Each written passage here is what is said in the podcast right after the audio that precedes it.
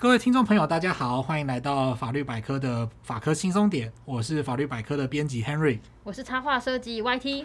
好，今天又是我们推出小聊一下这个单元哦。哎对，这个单元其实我自己还蛮喜欢的，因为就像有些 YouTuber，他们其实也会用一些比较简短的方式哦，比方说每次七分钟或每次十分钟，好了，就是志祺七七，这边没有收志祺的业配这样。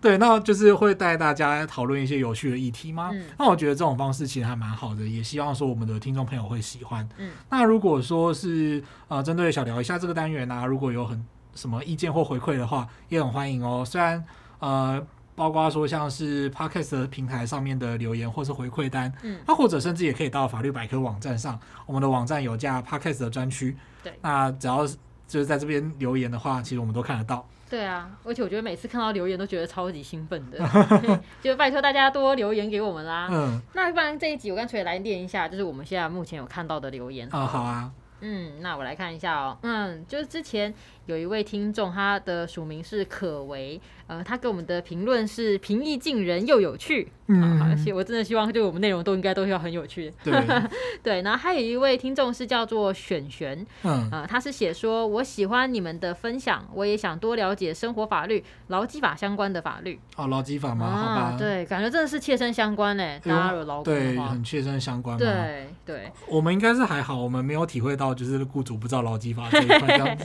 对，我们还蛮幸运的，就是都有照劳基法做。对 对。但是我觉得这个题材好像还还不错。对，我们可以。跟 PM 再讨论讨论，嗯，那还有像一位叫做云婷的，他写说他喜欢的地方是第一个是节目时间控制在半小时以内，轻松自在，可以边听边运动，好有成就感。哎、欸，等一下，我们有时候是不是有点脱离半小时？有时候可以让他做两组这样子。对，然后他说第二个是他是可以用一点五倍速来听。好，那显然就是我们要讲快一点，讲快一点，讲的速度太慢了。还有第三个是喜欢最后有一个总整理，然后还有就是 Henry 真的很会用简单的例子来让我秒懂。然后 YT 不是法律人，但是逻辑呃无敌清楚，一一秒小结论，厉害！拜托，请继续搭配。这个我们自己讲到有点不好意思。对，我刚刚念的都有点有点有点舌头要打结了。好，他当然还是很感谢，就是听众朋友给我们的回馈了。对，但他有写到说他不喜欢的地方哟，我觉得真的不错，要多注意一下人家写的什么。嗯、他说，嗯，对我来说呢，想听跟我比较有关的话题，比较对法律人自己的幕后没有什么兴趣。目前是第一季都吃光光了，最喜最喜欢的是跨国同婚这个主题。嗯嗯，不过其实法律人养成这件事情，我觉得。嗯呃，当然每个人的状况不一样啊。不过为什么会想要跟大家沟通？其实我觉得还是蛮重要的，嗯、因为他会牵涉到说，哎，有些人是不是都说，哎，法律人是不是只会背书啊？然后是是法匠啊？你只会解释法律条文啊？嗯、其实并不是这样子。那这方面也是希望说可以，呃。稍微可以解释说，大家对法律人的一些迷思这样子。对对对。那其实这些背后也是说，呃，希望提供给大家一些职业选择。嗯。或者是说，你有想要念法律学分班吗？嗯、你有想要去进修课程、去考试吗？嗯、其实我觉得这些分享也是会。呃，也是有机会带给一些人帮助啦，或许吧。就是，嗯、我觉得，但他有写到说，他最喜欢的是跨国同婚那一集，我也是很喜欢那一集，嗯、就是花了蛮多时间去准备。好，那接下来呢，就是还有吗？嗯，对，还有一个，最后一个是最近期的哦。嗯，哈，他是写说。呃，他标题叫做“受益匪浅，万分感谢”，是一个叫做比利真的，他留言的。嗯、他说他是一名行销人，因为疫情居家上班，多了很多时间了解自己的兴趣，因此迷上法律。也因为收听你们的 podcast，对法律了解更多，也了解法律用语虽然艰涩生硬，但实际了解并换句话说之后，就会觉得茅塞顿开了。嗯、谢谢你们深入浅出的解析，辛苦了，还有一个合掌呢。啊，非常感谢。他说小小的建议是，如果录音的品质可以再提升，收听起来会更舒服。啊。这样吗？好，那我们尽量。不过也可能是因为疫情期间，就是我们需要戴着口罩，对所以收音可能会打折一些。我有时候都觉得我戴了口罩，我自己事后听都觉得有点大舌头啊。哦、呃，但是我们至少在内容上面是绝对不会打折的，就是会尽我们所能这样子。嗯嗯，好，那再次感谢就是各位听众的鼓励，我们会。我们的进步，希望你们看得见。那如果有什么不足的地方，也都欢迎留言给我们。嗯，那像今天呢，我们要聊的呢，主要是因为前面不知道大家有没有听过，我们有一集是在讨论关于原住民的一些事情。对。那突然间就想到，现在影视作品里面呢、啊，有看到很多，比如说原住民的一些很美丽的图腾或是一些服饰。那我就想到说，在更早之前，我们有讨论过一集有关著作权的嘛？对，就是关于那个同人二创的著作权。对，我就突然想到说，哎。这些图腾它会有著作权吗？因为这些图腾可能是很多是远古以前流传下来的，我要怎么知道这个作者是谁呢？嗯、对，那这个问题其实还蛮难的哦。嗯就是说，呃，法律上有没有针对原住民的一些他们的文化资产去规定呢？诶、欸，其实答案是有的。哦，像刚刚 YT 聊到，就是原住民的一些图腾啊、服饰，对这些东西呢，它可能它现在在法律上的地位呢，是原住民族的传统智慧啊。例如说，他们有图腾啊，然后神话、歌谣或者是雕刻，嗯、这些呢，都可以说是我们台湾土地上面的瑰宝，这样子，他们都很美。嗯那但是呢，这个传统智慧，它在著作权法的角度上是没有办法做保护的。哦，诶，为什么呢？理由是因为他们其实没有原创，就是原创性这件事情有点不可靠。嗯，然后再来就是他们有特定的著作人，嗯，而且他其实都已经存在很久了，他可能早就超越了著作权目前的五十年的存续期间。哦，诶，等下这样这样说起来，所以他们是没有著作权吗？对，他们不符合著作权法的保护要件。哼你不太可能找到当初创作的人是谁啊？很有可能，比方说就是三百年前的一群人这样子。那所以，即使你可以确定说某个祭典是他想谁想出来的，嗯，那他可能也过世超过一百年了，嗯，这个时候就是没有办法用现有的著作权法来保护，嗯，但是呢，为了要保障原住民的文化遗产不会被任意的滥用或是扭曲，嗯，我们现在就有所谓的原住民族传统智慧创作保护条例，好长来保护，对，那这部法规呢，我们以下就会简称传智条例，就是传统智慧保护条例这样子。对，嗯，所以就是说，你刚刚讲的是他没有著作权，但是他还是受到这个叫传制条例的保护。嗯，也就是说，如果我要使用原住民的图腾或是歌谣啊，那一些还是要取得授权吗？对，那这个地方呢，就是要跟各位听众分享，就是说传制条例它具体的内容是什么？嗯，呃，它包含就是所谓的传所谓传统智慧，它包含就是宗教祭奠，然后音乐、舞蹈、歌曲、雕塑、编织、图案跟服饰。然后跟民俗记忆，哦，然后还有其他文化成果的表达。嗯，其实从刚刚这些的列举就可以知道，说我们原住民很多东西是很多样化的。对啊，对，那只要是这个东这些东西呢，它可以叫做智慧创作，它表现的形式就是有刚刚我们所讨论的那么多。嗯，那只要是这个智慧创作所所属的部落或者是原住民族，他们向主管机关，也就是原民会，去提出申请之后呢，由主管机关核准之后登记，那就会从他们注册的时间开始。受到永久性的保护，嗯。啊，注意哦，是永久性的保护，他没有说就是几年之后它就失效这样子。哦，那这个时候呢，只要是就是原住民部落或族群以外的任何人，嗯，要做经济上的利用，都必须要取得授权，嗯，那也不能够自己说哦，这个图腾是我发明的，这样子不行。对，他不能够自己说我自己是智慧创作权人这样子哦，所以他没有一个等于你刚刚讲，他没有一个特定的一个人。可是我刚刚想到说，这些被注册的保护的，他不是就是文化遗产嘛？啊，你要就是他还是应该还是会属于某一个拥有者吗？他的拥有者其实就是。嗯。特定的部落或者是族群，哦，例如说像是达悟族的某个图腾，嗯，或者是马兰阿美的饮酒歌，嗯，这个饮酒歌就是属于马兰阿美部落的，哦，对，那这个时候他们各族各部落，他们可能会推派一个代表，嗯，啊，例如说部落的耆老或者是头目，嗯，由他们来当做，由他们作为代表来接洽，嗯，所以如果有人想要去利用的话呢，可以向这些单独的个人去接洽授权的事情，但是如果你要讲的话，这个这个文化遗产这个。智慧创作是属于那个族的、嗯、那个部落的、哦、那个族的。对，哎，我突然想到一个例子啊，就是之前德国有一个音乐团体，因为、嗯、我不会讲德文啊，那、嗯、他会把中译翻译成一个叫做“迷”的。其实那个就是那个好像也是还是英文啦，他叫哎那个妈妈，对，他叫他其实好像是英文。我想说是不是要念成德文？对对对。对，他那时候有创作，就蛮久以前创作了一首歌叫《Return to Innocence》。嗯。它是一九九六年的一个美国的那个亚特兰大奥运的主题曲。嗯。那他其实他歌曲里面有一整段是一个老人的吟唱声，嗯、然后我甚至我我听那首歌，我就是觉得哦，那一首歌。就是整那一首歌里面，就是那一段吟唱声，我觉得真的是整首歌的灵魂啊！我自己是这样觉得。嗯嗯、后来就是有被发现说，哦，其实那一段吟唱的歌声，其实是台湾的阿美族的部落长老，哦、就是郭英男跟他的太太郭秀珠合唱的，就是《老人饮酒歌》。他是就是被截录剪辑到刚刚说的那个奥运的主题曲里面。哦。对，然后他后来这首歌就是有打了三年的跨国诉讼才和解。嗯。他说后来就是这首歌后来和解了以后，就是说他在全球发行的里面啊，发行给全球的时候，他有注明是这来自台湾的阿美族的两个人的名字。嗯嗯嗯。对，那唱片公司也还颁赠了就是两张白金唱片给郭一男的夫妇，感谢他们就是对于这张传在这张这张专辑的一些贡献。嗯。其实我刚刚就是查了一下，说这个跨国的诉讼案其实有被认为说是呃可能催生了刚刚 Henry 提到的那个什么传制条例。对。对。就我觉得可以推荐推荐大家去听看看，因为这首歌我其实是很久以前就是学校老师放给我们听的，我觉得印象就是非常的好听。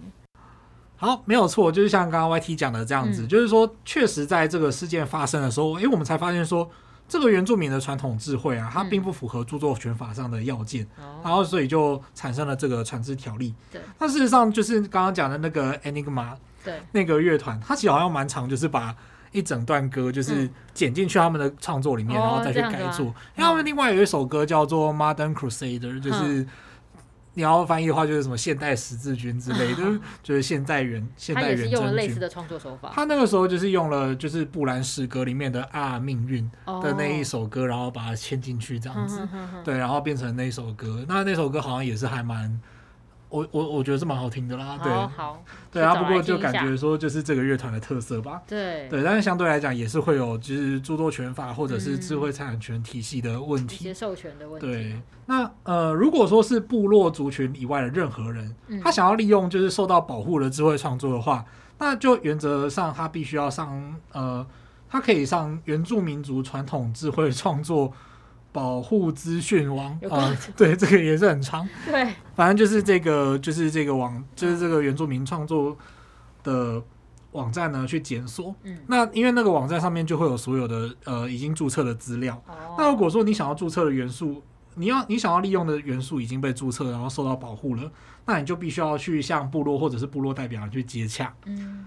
那如果你没有取得授权的话呢？其实这个传字条例它还是有类似著作权法上面合理使用的规范。